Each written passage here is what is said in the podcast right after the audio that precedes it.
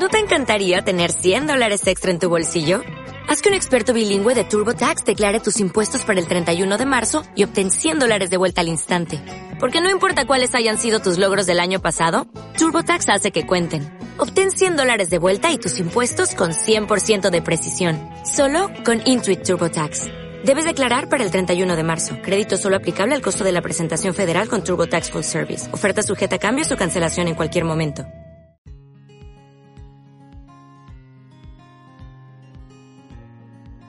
Hola a todos y bienvenidos un día más a Agricultor Digital, el programa donde compartiremos contigo los conocimientos y las herramientas necesarias para afrontar la revolución a la que todos nos enfrentamos, la revolución 4.0, la revolución de las tecnologías de la información, la revolución digital del sector agroalimentario.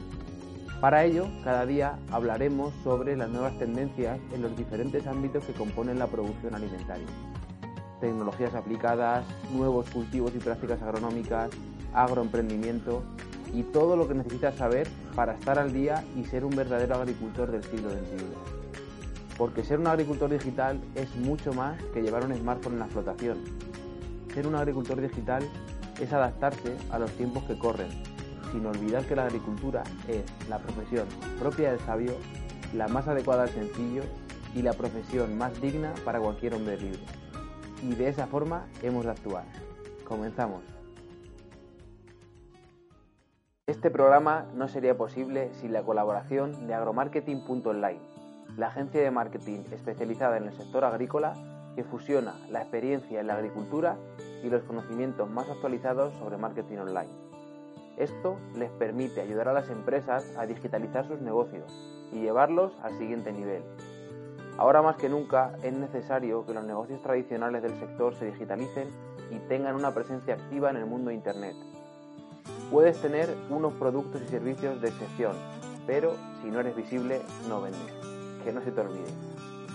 Si quieres más información acerca de los servicios que ofrecen, no dudes en visitar su página web agromarketing.online. En el programa de hoy tenemos como invitada a Elena Catalina, actual Marketing Manager de Corteva AgriScience para el cultivo de girasol. Elena lleva ya más de 15 años trabajando de cerca con el agricultor y conociendo el trayecto de diferentes entornos rurales. Primero como asesor agronómico y posteriormente en labores de dirección y estrategia dentro de la compañía Pioneer, ahora incluida en el paraguas de Corteva. Hoy estamos aquí principalmente para hablar del proyecto Puebla, un proyecto que premia proyectos innovadores que luchan por asegurar el futuro del campo y la permanencia en los entornos rurales. Elena, muchísimas gracias en primer lugar por participar en Agricultor Digital y por hablarnos de este bonito proyecto. Y después de mi breve introducción, me gustaría que nos contaras cómo te defines tú y qué te llevó a dedicarte a la agricultura. Bueno, pues muchas, muchas gracias por, invitarme y darme la oportunidad de que la gente conozca el programa este, que creo que, es, tienes razón, que es muy bonito. Y nada, yo me defino, bueno, aparte que una persona como muy feliz y muy siempre muy alegre, eh, una enamorada del aire libre, del campo y, soy de las personas que no tienen nada que ver de tradición familiar con la agricultura nada. Yo creo que, estuve pensándolo, creo que alguno de mis bisabuelos y ni siquiera todos eran agricultores. Pero de siempre me ha gustado muchísimo estar al aire libre, estar en el campo y cuando tenía que decidir qué estudiar, pues eran las asignaturas que me llamaban la atención y me decidí por agrónomos. Y la verdad es que creo que la mejor decisión de, mi vida. Yo siempre cuando la gente me pregunta, pues en el campo es muy duro y tal, ¿no? Yo siempre les digo que creo que tenemos la suerte de tener la oficina más grande del mundo la gente, además ahora que estamos todos en oficinas de dos metros, los agricultores y la gente que estamos en el campo, fíjate que mi oficina más bonita, más grande, más cambiante y más espectacular. Entonces, nada, 100% encantada de haber decidido eso. Yo creo que este año todos los que trabajamos en el campo hemos agradecido más que nunca y nos hemos dado cuenta de lo que tenemos, ¿no? Porque mientras que otras personas han estado durante semanas o incluso meses encerrados en casa, nosotros, con la excusa del trabajo, hay que decirlo, pues hemos tenido la posibilidad de, no dejar de, conectar con el medio rural y de que estar en el campo, que, vamos, que lo que nos gusta pues es fundamental. Así que sin más, vamos a pasar al tema principal de hoy, pero antes, a todos los que nos veis y nos escucháis, si os gusta esta serie de programas, por supuesto os invito a que os suscribáis a través de nuestra página web para estar al día de todo lo que vamos publicando. hemos habilitado también una sección para que podáis mandarnos algunas de vuestras preguntas, sugerencias y comentarios con idea de realizar después una sección específica donde les daremos respuesta. Por supuesto, también podéis poneros en contacto con nosotros a través del email info.agricultordigital.com o a través de nuestras redes sociales. Desde Agricultor Digital agradeceríamos mucho una reseña valoración positiva en cualquiera de estos canales para posicionarlos en buen lugar y que podamos seguir creciendo gracias a vosotros. Y Elena, sin más, vamos a pasar un poquito al tema de hoy, pero antes de que nos cuentes qué es el proyecto Puebla, me gustaría que nos contaras eh, qué es eso de la España vaciada ¿no? y qué propone el programa Puebla para luchar contra, contra ella. Bueno, yo, yo creo que la, España vaciada, que es verdad que cada vez se oye más en los medios de comunicación y es un tema que está muy en boga, pero no, realmente no es un tema, un tema nuevo, ¿no? Y es un, y es un problema que parece que solo afecta al medio rural, pero al final nos afecta a todos. Y te das cuenta, desde los años 70 la población de España era 34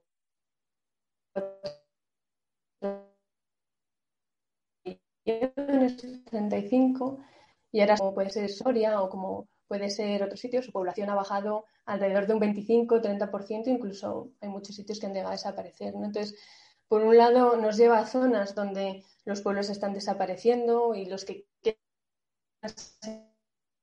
quedan con pocos servicios, con, con falta, con una población que además está bastante envejecida y luego la gente nos, acumulamos en grandes ciudades y también empieza a haber muchas voces de expertos que dicen que las macrociudades no son buenas, no son fáciles de manejar y no es fácil que la gente tenga calidad de vida. Entonces, por eso al final no solo es un problema de los pueblos que se quedan vacíos, sino que la situación de la gente que está en las ciudades tampoco, tampoco es buena. ¿no? Entonces, hay que intentar ver de qué manera entre todos revertimos, revertimos eso. ¿no? Entonces, desde el programa Puebla lo que buscamos es eso, es intentar buscar gente que tenga proyectos en el medio rural, que pueda fijar población y que pueda volver a hacer entender a todo el mundo la importancia de vivir en el medio rural y que se fije población y quieran, quieran ir a vivir ahí. Qué bueno. ¿Y de dónde nace esta iniciativa? Pues mira, en, yo, como has dicho, llevo trabajando en Pioneer casi 20 años, una barbaridad, y empecé tenemos mucha gente que trabaja codo con codo con el agricultor de asesores agronómicos y cuando trabajas con, bueno, tantos días con ellos, ¿no? Pues la gente te cuenta sus preocupaciones de plagas y de enfermedades, pero también sus preocupaciones de, ¿no? del día a día. Entonces nos damos cuenta que una de las mayores preocupaciones cuando un agricultor más mayor va a hacer una inversión es que no tiene claro si va a haber alguien que se quede con sus tierras, si no, pues mis hijos no sé si van a estudiar aquí o van a estudiar fuera, o no tengo hijos y mis sobrinos. Entonces, la preocupación de quién se va a quedar y de, quién, quién va a estar detrás de mí, el relevo generacional era bastante grande. Entonces, pensando en hacer una iniciativa que pudiera, bueno, pues que pudiera aportar algo al sector, pensamos muy buen, muy buen tema. Genial. Pues ahora me gustaría que nos contaras por qué Corteva, siendo una compañía tan grande y tan, digamos, conocida, apuesta por este tipo de programas y si hay alguna otra entidad que, colabora con él. Mm, mira, Corteva, aunque es una empresa que ha nacido relativamente hace poco, ¿no? porque al final fue la fusión de, dos empresas muy grandes que han Dupont y pero tenemos como mucha tradición. Pero sí que es verdad que nació un poco con la, con la idea de ser una empresa un poco diferente. Que yo es algo que me, que me gusta mucho lo que, lo que noto porque, porque ves que hay, hay iniciativas que apuestan por que se pueda hacer un modelo diferente de negocio. ¿no? entonces, dentro de esta nueva filosofía, pues eh, se han hecho proyectos, por ejemplo, de, de ver el trabajo que hacen las mujeres en el campo. Entonces, hay un programa que se llama Talenta, que lo que hace es visibilizar a la mujer rural. Se han hecho acuerdos con diferentes eh, universidades para, bueno, pues para intentar que, la, que estar presente en la formación y apoyar a la formación de la gente joven. Entonces, dentro de este movimiento que hay en la empresa de que nuestra actividad cuente para algo más, pues será como un paso más, ¿no? Como algo muy fácil el, el, pensar, bueno, que teníamos que seguir trabajando en iniciativas de este tipo. Entonces, cuando empezamos a, pensar en, quién nos podía acompañar en este, en este viaje, enseguida apareció ALAS, que es la Alianza por la Agricultura Sostenible, que eh, dentro de ella están pues UPA, COAG, ASAJA, la, Asociación de Cooperativas, la Asociación de Exportadores y la Asociación Española de la Agricultura de Conservación, por lo cual es que era genial porque es todo el sector pensando en algo que realmente nos afecta a todos. Entonces, creo que no, no podía haber mejor compañero de viaje que, Alas. Ahora vamos a hablar un poquito de, esos posibles candidatos a, a los mejores proyectos y para ello, ¿a quién va dirigido este programa? Bueno, pues va dirigido a, jóvenes del entorno rural que tengan un proyecto que esté empezando o que lo tengan simplemente en mente y que quieran empezar a materializarlo, ¿no? Tienen que ser proyectos que se desarrollen eso en las zonas, hemos puesto de menos de 20.000 habitantes, intentando que sean núcleos pequeños a ser posible y que sean iniciativas que puedan, bueno, pues que puedan aportar valor y que sean novedosas para, para el campo. Vale. ¿Cuáles son los premios para esos proyectos? Pues em, ponemos que hay dos, pero yo creo que hay tres premios. El primero yo creo que es la visibilización y el reconocimiento a los agricultores jóvenes, ¿no? Que creo que hay un montonazo de gente joven en el campo que está con ideas muy buenas y creo que es súper importante darle, darles el reconocimiento de que lo están haciendo bien y, hacerlo, ¿no? Hacerlo público. Y luego para los ganadores vamos a dar seis premios. Esos seis premios tienen por un lado un aporte económico, que son 7.500 euros para cada proyecto para que puedan arrancar o darles un empujón. Y luego se les va a dar visibilidad pues, a nivel de, medios, a nivel de instituciones, para, bueno, por lo mismo, ¿no? Para que vea otra gente que, bueno, que hay proyectos muy interesantes y que, y que, tienen que animarse, que es de lo que se trata, ¿Y qué tiene que hacer una persona para participar? Bueno, pues yo lo que les aconsejaría es entrar en la página web, que es eh, www.programapuebla.es la compartiremos también seguramente en los enlaces de, la entrevista. Vale, genial. Pues ahí están todas las bases, pero bueno, principalmente lo que hay que hacer es una carta explicando cuál es el proyecto y la motivación y rellenando unos formularios que hay y, nada, es, como, muy fácil tener un proyecto que sea interesante y hacerlo. Genial. En cualquier caso, si alguien tiene alguna duda de cómo tiene que hacerlo y demás, imagino que habrá algún eh, email de contacto y demás, ¿verdad? Y en la, en la misma página web tienes eso para contactar. Vienen las bases bastante bien explicadas y, si sí, cualquier duda o si te hacen llegar a ti eh, algún tipo de duda, nada, encantadas de, contestar. Genial. ¿A ¿Qué plazo tenemos para presentar candidaturas, más o menos? Bueno, pues hemos puesto un plazo bastante, bastante amplio porque por dos motivos. El primero porque queríamos que se enterara la mayor parte de gente posible y que participara todo, todo el mundo, ¿no? Entonces, eh, empezó el día 20 de febrero y termina el 1 de julio. Pero luego, además, esta iniciativa se va a financiar con, parte de lo que saquemos de la venta de semillas de girasol de Pioner. Entonces, queríamos que estuviera activo durante toda la, durante toda la campaña de siembra, ¿no? Entonces, eh, por eso hasta el 1 de julio se puede participar. Y la idea es desde el 1 de julio hasta septiembre se tendrá en cuenta bueno, pues los proyectos, se hará una evaluación y en, a mitad de septiembre se anunciará los ganadores y se hará un acto de, pues eso, con, los premios mejores. entonces entiendo que, que, parte de las personas que colaboran también con este proyecto son los propios agricultores, ¿verdad? Sí, colaboran porque mm, ya te digo que la financiación va a salir de, las ventas de girasol. Queríamos unirlo a ello. No, lo que hemos hecho ha sido no subir el precio del saco, sino simplemente destinar una parte de esos beneficios que se sacan a este proyecto, ¿vale? O sea, sí que el, agricultor colabora porque si al final el, programa funciona, la compañía entenderá que se tienen que hacer más, más eh, ediciones, ¿no? Pero no, le va a suponer un gasto, un gasto extra, ¿no? Es simplemente. Genial. ¿Y qué tipo de proyectos esperáis recibir? ¿Alguna idea previa? ¿Habéis recibido ya algo que se pueda contar?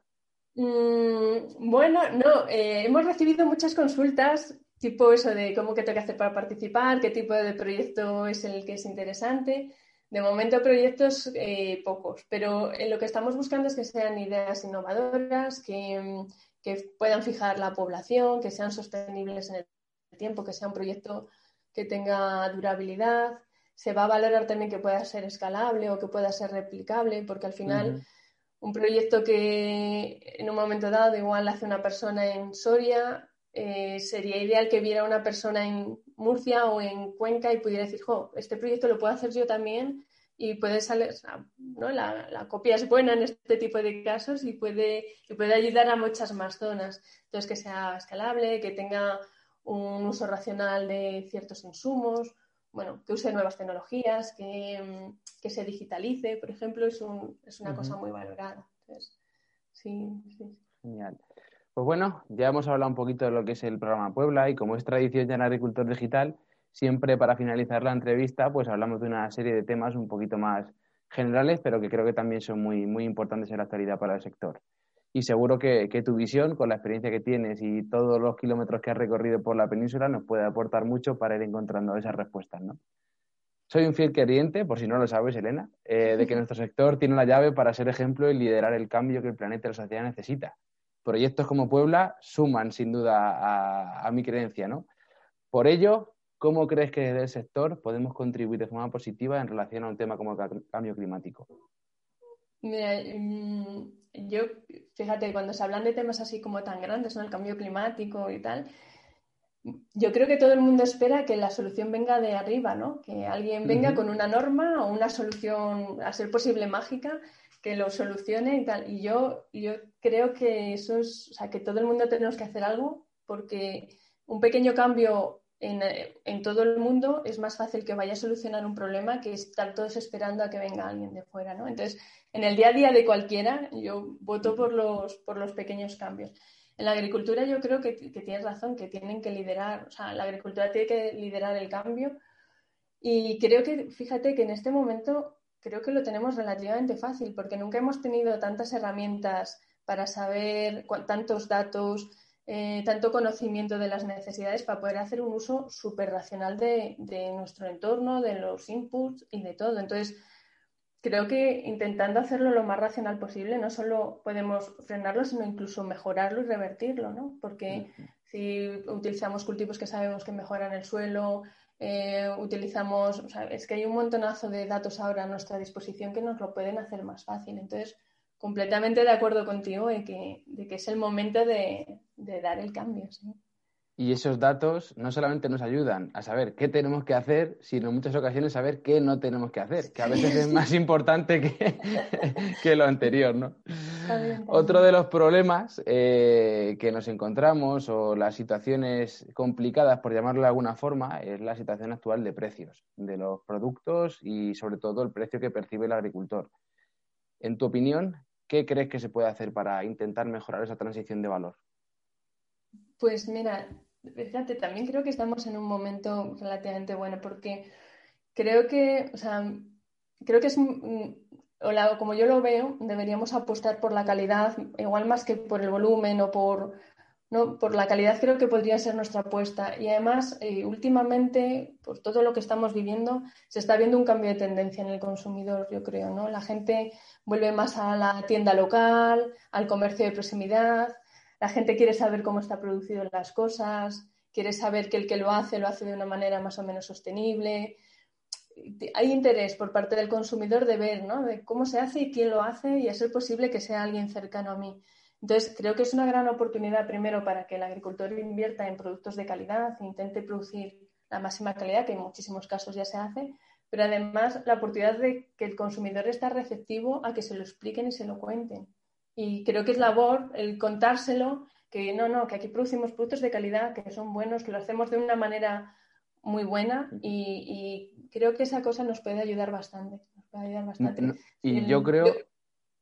Perdona, que, te... Que, te... he parado, que hemos hablado alguna vez del tema, que hablamos que sí, que es muy importante invertir en marketing, que tal, que esto, que lo otro, estamos de acuerdo, pero creo que el primer embajador de su producto tiene que ser el agricultor. No sé si lo he dicho en algún otro programa, pero yo creo que es una de las cosas también las que tenemos que, darnos cuenta, ¿no? Que si tú tienes un producto y quieres que percibir un valor mayor por el mismo, al final tienes que ser tú el primero que salga a promocionarlo, que cuente lo que hace, lo bueno que es, todos los, beneficios que tiene y por qué tiene que comprártelo a ti y a un precio mayor. Sí, completamente de acuerdo, completamente de acuerdo. Al final, si tú, tú conoces tu producto y sabes que es bueno y que lo valoras es, y lo cuentas, eso es, maravilloso. Y además, ya te digo que yo creo que la gente, por esa desconexión que cada vez tiene más con el campo, necesita volver a conectar y necesita saber que Juan es el que produce los huevos y que sus gallinas están súper felices en el campo porque lo hace bien y Juan es el que tiene que salir a contarle y abrir las puertas y decir, no, mira, ven, ven a verlo porque lo estoy haciendo bien y, es un producto de muy buena calidad y por eso necesita más valor. No, no, completamente de acuerdo, sí. Y bueno, eh, ¿quién mejor que un ingeniero agrícola agrónomo para contarnos qué importante es el papel que tiene a día de hoy, ¿no? En tu opinión, ¿cómo crees que, tiene que actuar un ingeniero agrónomo en el futuro o qué papel ha de tener? Pues yo creo que la, ser ingeniero agrónomo lo que nos da un poco es la visión de la cadena entera, ¿no? Desde el inicio de lo que se siembra hasta lo que se consume, nos deja una visión bastante general, ¿no? De cómo, de todo el proceso. Entonces, creo que podemos aportar en ciertos o sea, podemos aportar en todos los momentos cierto valor, pero yo creo que lo más importante del ingeniero, seas agrónomo o cualquier tipo, es su propia palabra, no es el ingenio creo que nos da la capacidad de ver, de ver procesos y ver cómo mejorarlos, que puedes mejorarlos para hacerlos más sostenibles, más rentables, de cualquier manera y en, muchas etapas de todo, ¿no? Entonces, creo que es fundamental que los ingenieros estemos apoyando toda la labor del campo porque, porque tiene muchísimos procesos y todos se pueden mejorar. O sea, que creo que es muy buena. Y habiendo tratado con muchos agricultores en diferentes zonas, ¿qué características crees que debería tener un agricultor digital? Pues fíjate, yo creo que tiene que tener una, gran capacidad, capacidad e interés de, estar al día y de, y de querer eh, formarse todos los días. yo defiendo mucho la formación continuada en todos los, en todos los segmentos, no en todos los sectores, no solo en la agricultura, pero la digitalización y todas las herramientas que hay ahora a la disposición son muchas y cambian, y cambian rápido, ¿no? Hay avances nuevos, hay cosas nuevas y yo creo que el agricultor, si quiere ser un buen agricultor digital, no puede estar en su casa esperando a ver si le llega la información o no, tiene que hacer una búsqueda proactiva de la información, tiene que, eso, que estar pensando en cómo mejorar su resultado y, en qué cosas nuevas hay que puedo implementar en mi explotación y que pueden hacerlas un poquito mejor. Entonces yo creo que tiene que ser alguien muy proactivo. Y para terminar, ¿a quién te gustaría escuchar o quién crees que tiene mucho que aportar en un programa como este? Pues fíjate, yo la, primera vez que hablé, eh, que oí hablar de estos temas, eh, fue en la universidad a un profesor que era Pablo Zarco, que venía además de trabajar en Estados Unidos con teledetección. Y bueno, yo creo que sería un, la verdad es que es, una eminencia y es alguien muy interesante. Y luego creo que también muy importante es los agricultores que hayan, que estén trabajando con temas estos. Yo creo que cada vez que, cuando nosotros vemos eh, alguien que es como nosotros, que está haciendo algo, nos da eso, la idea de, bueno, pues si él lo hace, yo también, o lo puedo copiar, ¿no? Entonces, ese tipo de, de agricultores creo que siempre van a aportar cosas muy prácticas y además en un lenguaje muy fácil para el resto de entender, ¿no? Que también puede facilitar mucho la comunicación, sí.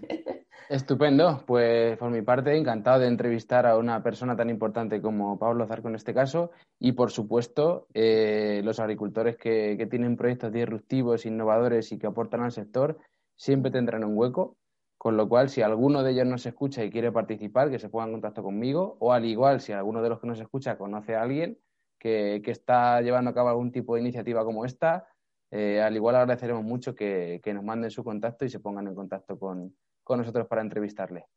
Así que nada, Elena, hasta aquí nuestra entrevista. Muchísimas gracias por, participar y por contarnos eh, más acerca de este bonito proyecto del cual esperamos que, tengáis una oleada de, participantes que no podáis manejar. Ojalá para todas las personas que puedan tener interés en contactar contigo en este caso, o saber más acerca de, la empresa, del proyecto, ¿dónde pueden encontrar? Mira, para el programa lo mejor es que vayan a la web del programa, que es, es www.programapuebla.es. Ahí está toda la información. Y ahí también está el enlace tanto a la página de Corteva como a la página de Alianza Alas, que en los dos casos se les puede dar información a mayores. Y por otro lado, si, bueno, si tienen alguna consulta eh, que quieran hacerme a mí o lo que sea, si quieres luego te paso el mail y nada, sin, ningún problema, sí, nada. Entonces, nada, agradecerte mucho esta invitación que me hacía mucha, me hacía mucha ilusión Y espero, como tú bien has dicho, que sea un número de candidaturas que tengamos que decir que hay que ampliar el plazo de decisión, que, sería genial. Y, nada, que cualquier gente, cualquier persona joven que quiera animarse, que de verdad que, yo creo que merece la pena. Pues nada, muchas gracias también a todos por haber llegado hasta aquí. Eso ya dice mucho de vosotros. Espero que hayáis disfrutado mucho con esta nueva entrevista y por supuesto os esperamos en la siguiente. No os olvidéis seguir aportando vuestro granito de arena en el día a día para dignificar la figura del agricultor y seguir posicionando a nuestro sector en el lugar que le corresponde. Por supuesto, si tenéis algún proyecto interesante eh, que creáis que puede encajar en el programa Puebla, seguro que suma mucho a esta, a esta idea. Nos vemos la semana que viene.